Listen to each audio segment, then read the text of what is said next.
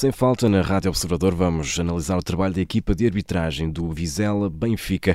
As Águias venceram o encontro por duas bolas a zero. Connosco temos Pedro Henriques. Pedro, começamos aqui no minuto 17 com um amarelo a Guzo.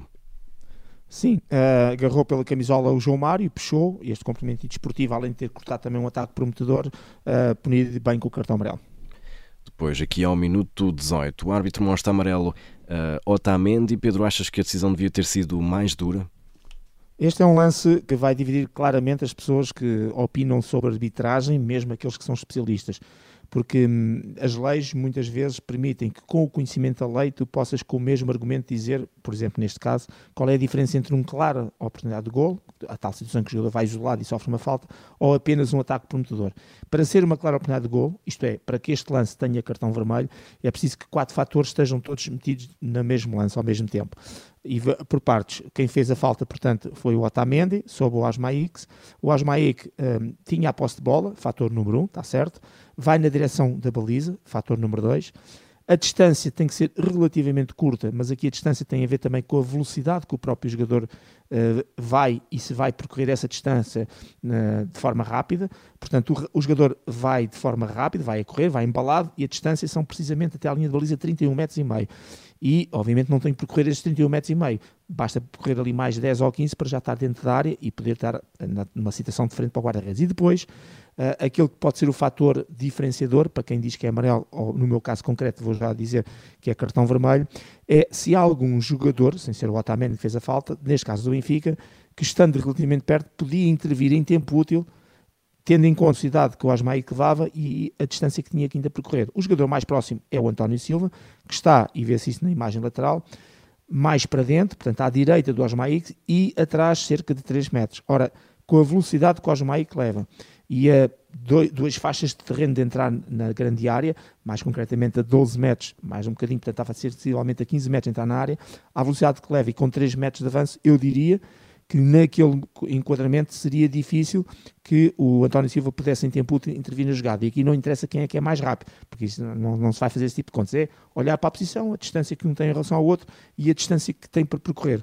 E é por causa destes quatro fatores que, que reconhecendo que pode haver quem uh, ache que seja cartão amarelo porque o António Silva poderá intervir ou porque a distância ainda é relativamente grande na perspectiva de alguns, um, ehm, que eu aceito que é um lance que não é claro e óbvio, que eu aceito que o VAR valide toda a decisão que o árbitro tome dentro do terreno de jogo, fosse ela de vermelho ou fosse ela de amarelo, porque só vai intervir quando é realmente um erro claro e óbvio, e com, e com esta explicação que eu dei, e é mais longa que vou dar hoje, o resto é tudo rápido, um, eu para mim é cartão vermelho porque distância curta, direção da baliza, António Silva atrás de 3 metros, teria dificuldades em em tempo útil chegar à, à bola com a Asmaí que levava controlada no pé e à velocidade que ia, uh, estaria portanto, numa situação de clara oportunidade de gol. Portanto, para mim, cartão vermelho que fica por mostrar e não concordo, portanto, desta maneira com o cartão amarelo.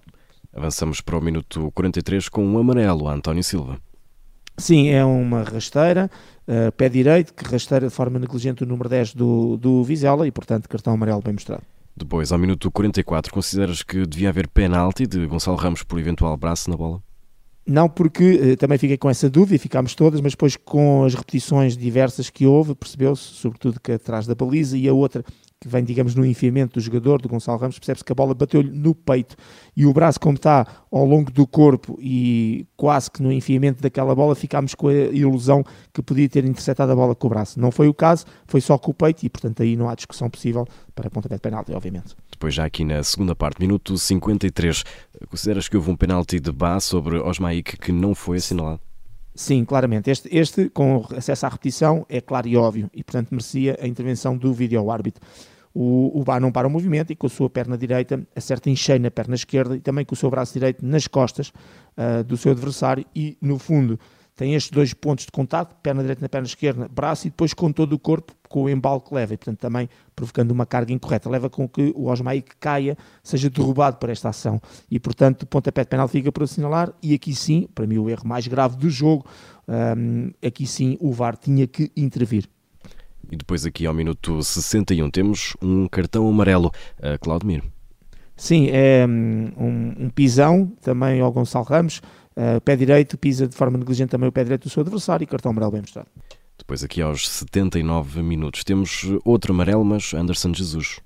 Sim, e este é importante por causa do, do minuto 69 e do minuto que segue a seguir. É sobre o Bá, é uma entrada negligente uh, que, quando chega lá, o que acontece é que pontapeia o seu adversário. Quando chega lá para disputar a bola, acaba por pontapear o adversário. Esta entrada negligente não tem em conta ou perigo as consequências do seu ato para com o adversário, punida de forma correta com cartão amarelo. E depois aqui aos 87, um segundo amarelo a Anderson Jesus. Exato. O mesmo jogador, agora é sobre o Musa, é uma entrada por trás, embora seja com o Canela na zona do gêmeo, mas não deixa de ser uma entrada por trás que vira, desculpem esta expressão, que derruba o seu adversário, uh, neste caso o Musa, e portanto também enquadrado na negligência e este segundo cartão amarelo e consequente expulsão correta. Exatamente. Depois aqui vamos eh, para o minuto 93, onde houve aqui um penalti sobre Grimaldo, o que dizer?